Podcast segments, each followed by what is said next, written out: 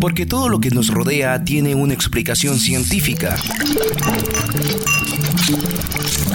Descubre el origen en tu podcast Ciencia UNAM.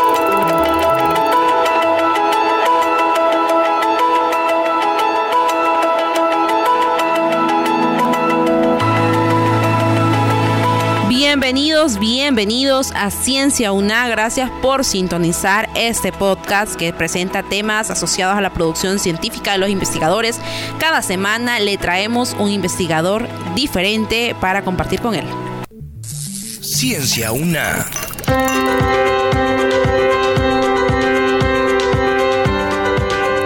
Soy Kaylin Espinosa y hoy presentaré este espacio hoy me acompaña el máster Eddie Paz Maldonado, quien es magíster en Educación Especial y Psicopedagogía, docente investigador de la carrera de Pedagogía de la Facultad de Humanidades y Artes y hoy hablaremos sobre el panorama de acceso a la educación de las personas con discapacidad. Para comentarles un poco, pues hoy en día las universidades públicas de Honduras atienden a una serie de estudiantes que pertenecen a distintos colectivos en condición de vulnerabilidad.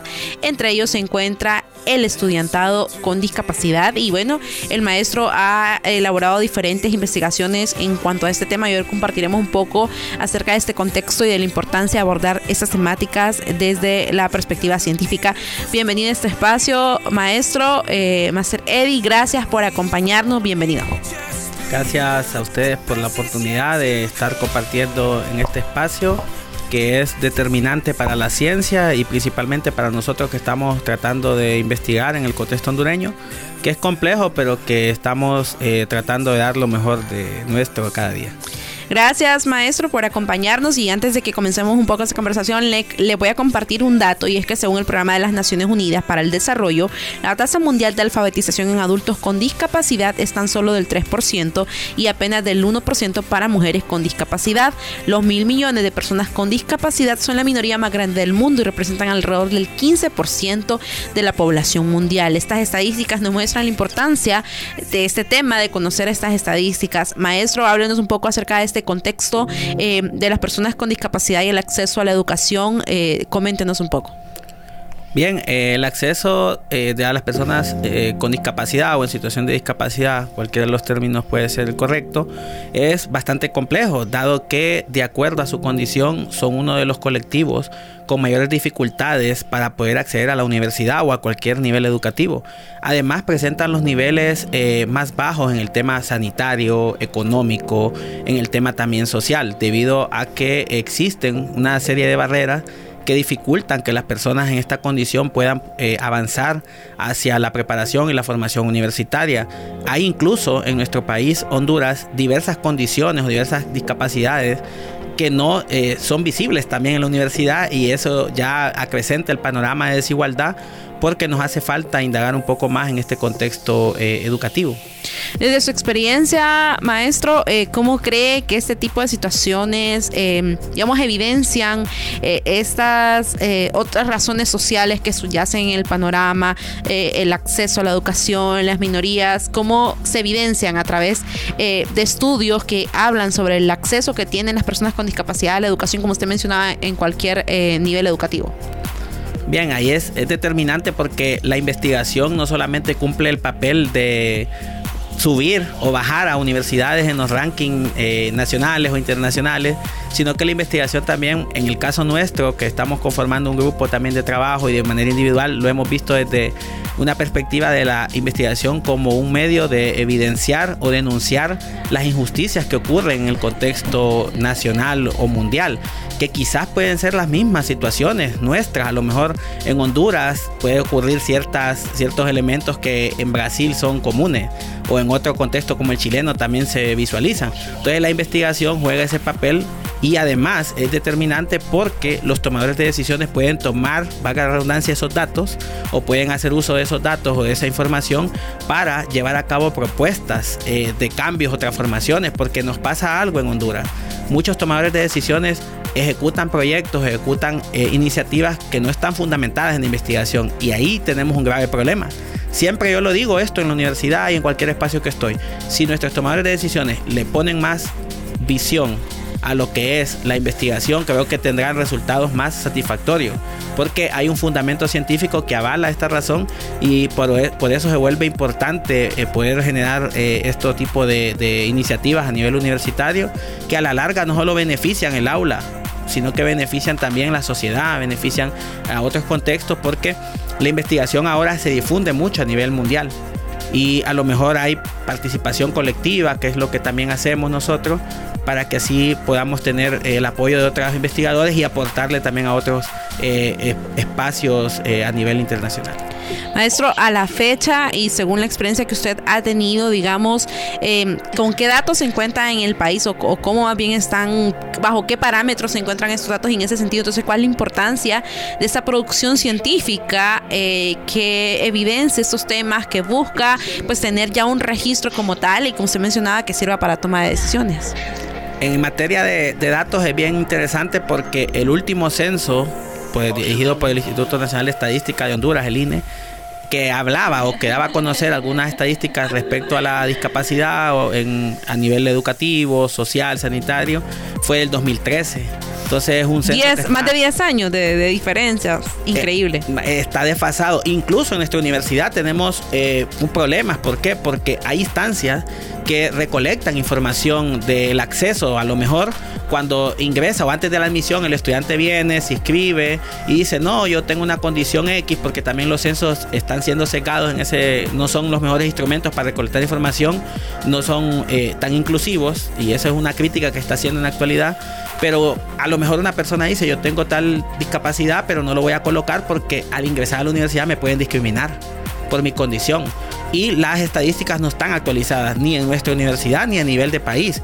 Pero hay instituciones que han hecho esfuerzos de decir, bueno, un aproximado más o menos, un aproximado de esta eh, cifra. Y ahí tenemos un grave problema porque si no sabemos cuántas personas tenemos, que no solamente el dato grueso nos sirve para, para decir una estadística, pero nos sirve para tomar decisiones. Entonces ahí deberíamos nosotros poner más énfasis en ver qué instrumentos utilizar. Eh, los censos como les decía, hay una crítica que no son los más inclusivos, porque si yo le digo a una persona directamente, usted tiene una discapacidad, la persona puede pensar de que también la voy a discriminar más adelante por su condición. Entonces, ¿qué hacen a veces algunos instrumentos? Bueno, eh, tiene facilidades o limitaciones para caminar tiene limitaciones para poder visualizar eh, objetos a tanta distancia y ahí entonces se va sacando algunas, algunas cifras o algunos datos respecto a las personas que pueden completar este tipo de instrumentos. ¿Qué, datos o hallazgos nos puede compartir de las investigaciones que usted ha realizado en torno a esta temática? Eh, háblenos un poco, digamos, de estos trabajos que son varios que usted ha, realizado en, esta línea de investigación. Bien interesante porque nosotros hemos trabajado, y en mi caso también en particular, yo trabajo en la inclusión educativa desde diversas perspectivas. Hay dos perspectivas, que la amplia, que aborda diversos colectivos, llámese personas en situación de discapacidad o con discapacidad, pueblos indígenas, diversidad sexual, migrantes, entre otros eh, grupos, y la perspectiva más restringida, que son personas con discapacidad o situación de discapacidad específicamente. Y en este caso, eh, algunos trabajos versan de, ambos, de ambas perspectivas, pero en el caso de lo que es la discapacidad, hemos también abordado eh, algunos estudios a nivel de empleo. También ahí hay un estudio a nivel latinoamericano que es muy interesante, que a pesar de que en América Latina existen normativas que dictan cuotas para que las personas ingresen a los, a los empleos, ya sea en el sector público o privado, nuestras empresas y nuestras instituciones hacen caso omiso a esas, a. Respecto a lo educativo, eh, también hemos desarrollado algunas investigaciones que mencionan que la inclusión educativa dirigida a personas con discapacidad ha sido más que todo una medida cosmética, ha sido un discurso. Yo siempre estoy como en contra de, la inclusión, de esos lemas que se utilizan como un discurso, porque la inclusión abarca un elemento más amplio que es el que está considerado en la justicia social. Nosotros abogamos por la justicia social y ahí hablamos de tres aspectos importantes, que es lo que es la justicia social como reconocimiento. Primero debemos reconocer que en nuestras universidades tenemos estudiantes que presentan alguna condición. Lo segundo es brindar la participación a estos estudiantes, porque de nada sirve decir, en la universidad tenemos 500 mil ejemplos, 300 mil o a nivel mundial tenemos tanta cifra de estudiantes con tal condición, pero ¿para qué nos va a servir eso? Hay que darles la participación para la toma de decisiones. Y lo último es la equiparación de oportunidades, porque sabemos que los estudiantes en condición de discapacidad, por su situación, ya ellos están en un nivel de desigualdad o de desventaja. Entonces las universidades tendrán que brindar esas oportunidades de ya sea de acceso tecnológico, ya sea de lo que es adecuaciones o, el caso de lo que son los ajustes razonables en lo que es las asignaturas, en, el aspecto técnico. Y así hemos trabajado con diversas investigaciones que abogan por una inclusión verdadera fundamentada en la justicia social y que visualicen la discapacidad desde un paradigma no médico, porque nosotros en la sociedad continuamos eh, viendo a las personas con discapacidad como unas personas con enfermedad o con que presenta dificultad, pero no vemos el contexto donde nosotros nos desempeñamos, un contexto que tiene muchas barreras, un contexto que le hace falta educación. Debemos nosotros educarnos en materia de discapacidad, incluso con los términos peyorativos que utilizamos. A veces utilizamos términos que son más bien denigrantes. Por ejemplo, utilizamos personas no videntes, decimos personas cieguitas, decimos personas eh, paralíticas, decimos inválidos, que son términos que no deben utilizarse porque esos términos ya quedaron en el pasado. Entonces, desde ahí nosotros ya estamos generando exclusión eh, a las personas en esta condición. Importante, interesante eh, todo esto que se nos comenta acerca de los hallazgos y, de lo que ha, pues, ha tenido la investigación científica y que nos comente usted, pues que esto evidencia, digamos, las barreras o, los aquello con lo que se encuentran los estudiantes cuando son personas con discapacidad y quieren acceder a la educación o quieren acceder a un trabajo eh, definitivamente hace falta concientizar. En ese sentido, creo que también, maestro, eh, otra parte a considerar sería el tema de la discapacidad, cómo lo vemos, eh, si solo consideramos del aspecto físico, cuando hay otros, otras discapacidades también que, que, también implican... Eh, digamos, las personas tenemos diferentes formas de aprendizaje, de repente, de, aprender o, de percibir las cosas. Y también creo que eso tendrá que ver con, eh, pues, ya sea una discapacidad física o, una discapacidad de, otro tipo. ¿Ha andado en ese aspecto, maestro? Claro, sí. De hecho, hay una, una opinión científica que yo generé en el caso de las estudiantes con discapacidad intelectual. Eh, me di la tarea de indagar un poco qué pasaba con los estudiantes con discapacidad intelectual, por lo menos en nuestra universidad, y no pude encontrar estadísticas que me dijeran que algún estudiante con discapacidad intelectual ha ingresado a la universidad por lo menos en los últimos 10 años o 15 años o que se ha graduado de nuestra universidad. Entonces es bien interesante porque esa opinión científica generó algún revuelo a nivel internacional respecto a ello, porque vemos algunos otros países como España que ellos tienen programas incluso ya específicos para personas con discapacidad intelectual. Y lo que usted menciona también es interesante. ¿Por qué? Porque hay ciertas discapacidades que son más visibles. Pero ¿qué pasa con aquellas discapacidades invisibles? El caso, le decía, la discapacidad intelectual, el caso del trastorno del espectro autista, el caso de aquellas discapacidades más ligadas con el tema eh, psicológico también que está pasando con nuestros estudiantes y hay casos de esos en la universidad pero a lo mejor no están registrados por el mismo temor que les decía de que muchos estudiantes sienten miedo al rechazo o también no existen esas oportunidades y de qué me sirve decir que yo tengo X condición si no voy a recibir eh, el apoyo. Y otro también grupo de estudiantes que no está siendo tratado o no está siendo apoyado es el alumnado con altas capacidades intelectuales, que en América Latina somos uno de los de las zonas donde menos trabajamos el tema. Ya esto ya se trabaja en Europa, se trabaja en Asia. ¿Qué pasa con aquellos estudiantes con un alto coeficiente o con e intelectual o con un alto también eh, habilidades para desarrollar actividades de la vida diaria? Tampoco se están trabajando y no se tienen registros de estos estudiantes que a lo mejor tenemos muchos de ellos en nuestras universidades. Y quizás requieran de otros mecanismos o de aprovechar, como decía, pues las personas a veces tenemos diferentes formas de aprendizaje, pero cuando esas personas son superdotadas en algún aspecto, pues digamos que están bien para desarrollarse en determinada carrera, en determinada área, pero como usted dice, no se trabaja en eso y solo vemos por las noticias cuando sacan el caso de un niño, de un adolescente genio que destaca en matemáticas o que destaca porque se aprende todas las capitales del mundo, porque tiene buena retentiva, pero no hacemos más, no, no, no se garantiza realmente esa parte. Maestro, coméntenos también eh, desde su experiencia, cómo usted considera que el trabajo interdisciplinario y con diferentes redes abona la investigación. Lo mencionamos porque en su caso usted tiene investigaciones eh, con investigadores de Brasil, de Chile y ahora nos comenta que de España y pues son diferentes perspectivas y precisamente ah, pues, eh, ayudan a comparar el, el contexto nacional. Entonces, ¿cómo desde su experiencia cree que esto abona aún más a la investigación científica? Bien, en ese caso eh, yo he pensado siempre, leí una frase en un texto eh, hace un par de tiempos que decía que nosotros en Honduras teníamos investigaciones o publicaciones gracias a los investigadores internacionales. quizás no es así tampoco.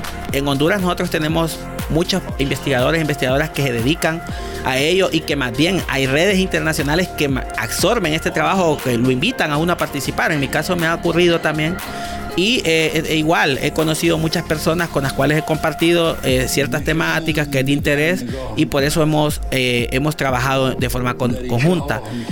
Ahí creo que hay que poner un poco la visión, quizá puedo utilizar un término que es descolonizar un poco ese pensamiento, que nosotros somos, por ser un país con diversas condiciones o con limitaciones, nunca vamos a poder hacer ciencia. Claro que estamos intentando hacer ciencia, hay muchos investigadores en nuestra universidad y en el país que estamos intentando, a pesar de en condiciones bastante precarias, estamos intentando y luchando cada día.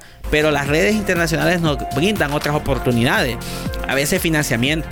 Nos ha tocado financiar algunos estudios con apoyos internacionales, con proyectos internacionales, las traducciones de los artículos, porque sabemos que el idioma oficial de la ciencia es el inglés es el que más se lee a nivel mundial y el que más se cita también a nivel mundial. Entonces, un trabajo que esté muy bien hecho, que esté bien trabajado, publicado en una revista de alto impacto y esté en el idioma inglés, va a ser como muy leído, muy, eh, va a haber mucha eh, aceptación por parte de la comunidad científica. Y a veces hay trabajos también en español y en revistas latinas o en revistas eh, que el castellano, que son muy buenos trabajos pero que lastimosamente por estar publicados en ciertas revistas son vistos de una manera también negativa. Y hemos pasado con esa brecha. Entonces, ¿qué es lo que pasa? Eh, en mi caso yo trabajo con personas que estén abiertas a trabajar conmigo y que tengan la misma visión que estemos construyendo, que no estemos imponiendo, porque a lo mejor yo tengo un camino tal, tal vez corto en investigación y hay personas que tienen un recorrido más grande. Pero eso es lo que tratamos de hacer. Las redes fortalecen tampoco es que la red es que me va a eh, solucionar todos mis problemas y me va a decir, no, yo te hago el trabajo. No es eso, no se trata de eso, sino que se trata de la colaboración, de trabajar en conjunto. Hacemos un proyecto de investigación, eh, recolectamos información. A veces a mí me ha tocado recolectar información, a veces otros colegas, a veces ya analizar esa información esos datos, empezar a construir el artículo, porque es el medio de comunicación científico o el llamado paper en inglés. Y así nosotros vamos fortaleciéndonos y vamos trabajando. Entonces, de esa es la forma también de avanzar ahora en grupos de investigación de manera individual es más complejo, pero también es importante hacerlo para uno ir desarrollando las habilidades diarias. Interesante eh, todo esto que usted nos comenta, eh, maestro. ¿Cuál sería su mensaje final a compartir con la comunidad universitaria, con la comunidad científica también que les está escuchando en materia de investigación y el trabajo que usted realiza eh, desde la carrera de pedagogía, que es un enfoque sumamente interesante? Y bueno, normalmente escuchamos hablar de ciencia y lo asociamos con las ciencias duras, pero también las humanidades, también el, área social produce investigaciones que también son importantes porque explican otros diferentes aspectos de la vida y, en este caso pues estamos hablando eh, de eh, un tema crucial para el desarrollo de la sociedad. Sí, no, eh, es bien interesante todas estas temáticas. En mi caso yo tengo ya seis años casi de estar trabajando el tema de inclusión de personas con discapacidad a nivel universitario y también ligado a la justicia social, como les decía. Para mí en este momento en nuestra universidad es algo urgente, urgente que puedan hacer las universidades acercarse a ver cómo está el tema de investigación. Porque nosotros como universidad ya hemos logrado ser incluidos por lo menos en el ranking Chimago debido a la cantidad de investigaciones. Pero ¿qué va a pasar con mantenernos? ¿Qué va a pasar con la dinámica universitaria? Como investigadores e investigadoras estamos eh, con una, unas ganas y con unas ganas de que las autoridades se sienten y nos digan, hay un mecanismo, una estrategia, porque ¿qué están haciendo las universidades de primer mundo? Eh, toman a los investigadores que más producen ciencia, los apoyan, no solamente monetario, porque uno también necesita espacio. A lo mejor descargas en ciertas actividades y darle más tiempo a lo que uno está haciendo, porque eso va a contribuir con el avance de la investigación.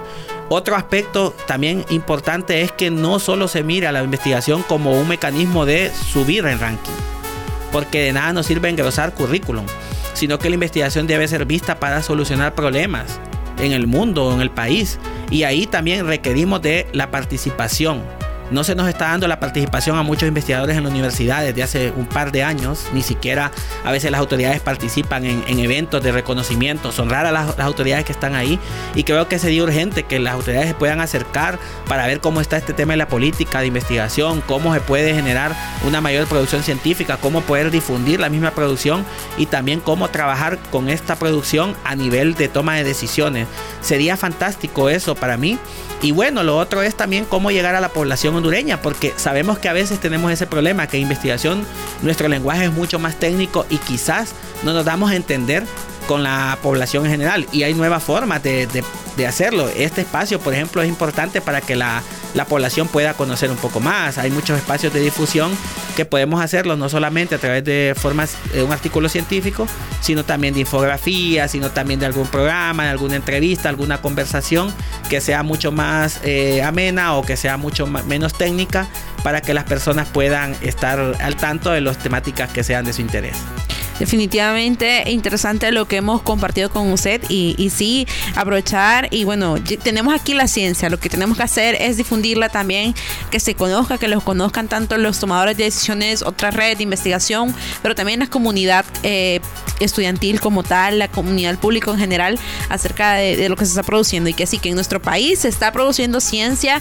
y no en vano, pues ocupamos importantes rankings a nivel mundial, a nivel... Eh, a nivel regional.